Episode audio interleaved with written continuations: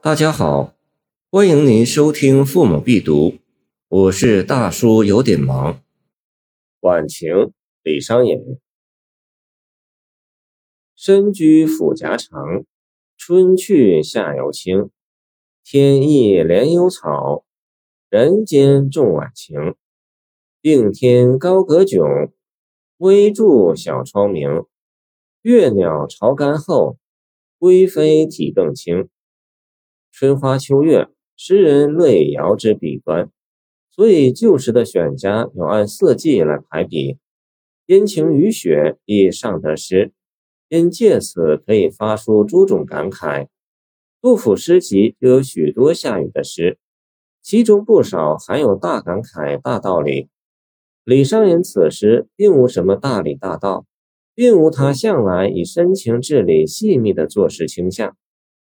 大中元年（公元847年）初夏，李商隐抵桂林入正亚木。桂林原本是多雨地区，年降雨量为北方二至三倍。诗人又是北方人，故对多雨特多感受，而对天晴特感稀罕和兴奋。就是此种异样感触，使他写下了这首题材平常的诗。然而，看似平常的诗，却出自一个感情细腻的大诗人之手，也就多了些不平常的地方，多值得我们领略一番。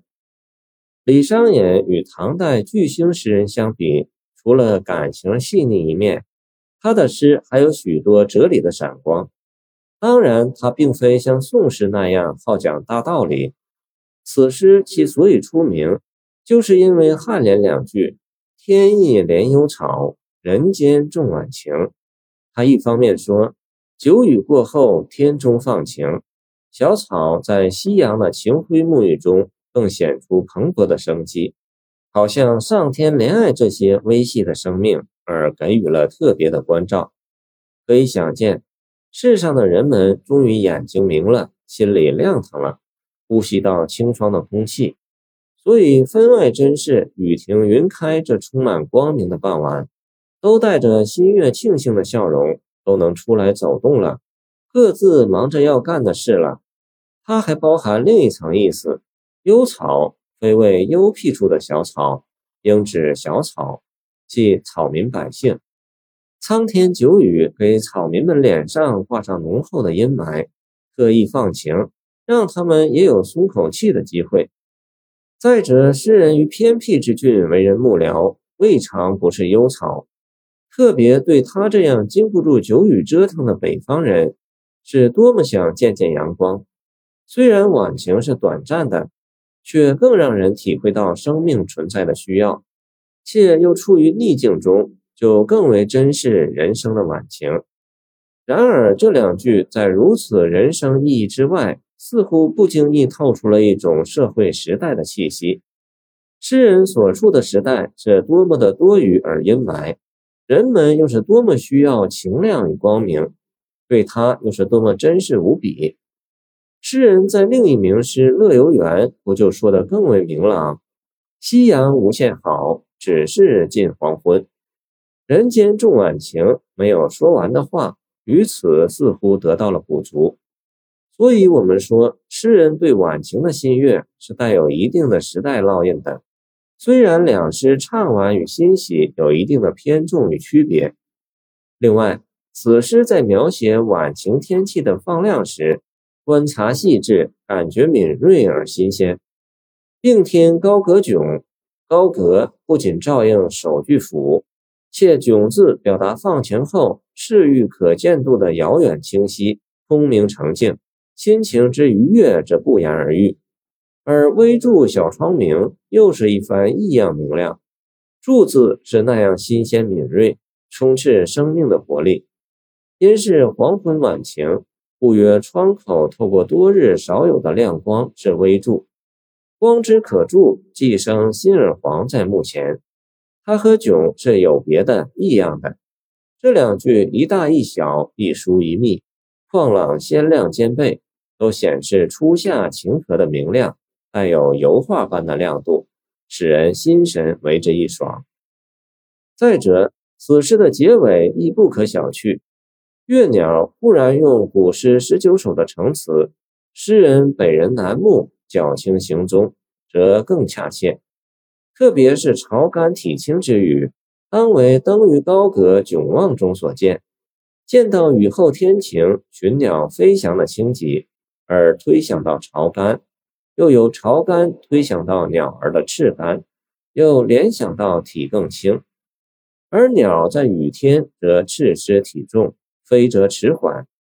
韦应物《赋得暮雨送李胄》描写雨中飞鸟说：“楚江微雨里，见夜暮中时。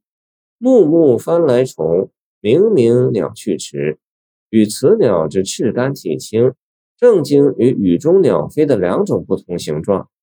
朝感体轻就题中情言，月鸟归飞就时空而言，切中题中晚。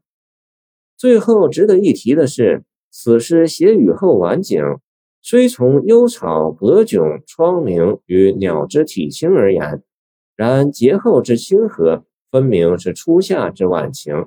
而非春秋冬之三季。究其实，诗人所描写几个视角，包括感觉与推断，并不想要分个子丑寅卯，但由于观察的细致，描写的精确，不知不觉中把握住季节的特征。如韦应物的《滁州西涧》中的“独怜幽草涧边生”的幽草，它是春潮带雨晚来及时的幽草。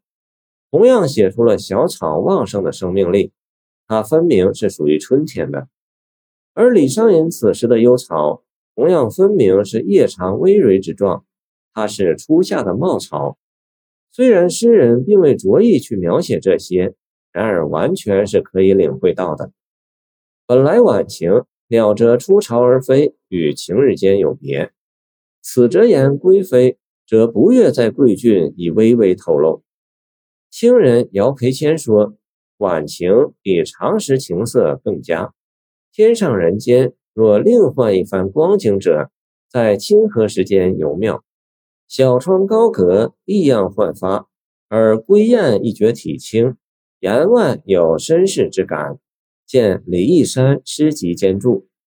这种绅士之感具体指什么？清人屈服者言：“七八自喻，盖归于之叹也。”盖归于之叹也。见唐诗成法，如此看结束的归飞还是有一定道理的。谢谢您的收听，我的 QQ 号码幺七二二九二二幺三零，欢迎您继续收听我们的后续节目。如果你喜欢我的作品，请关注我吧。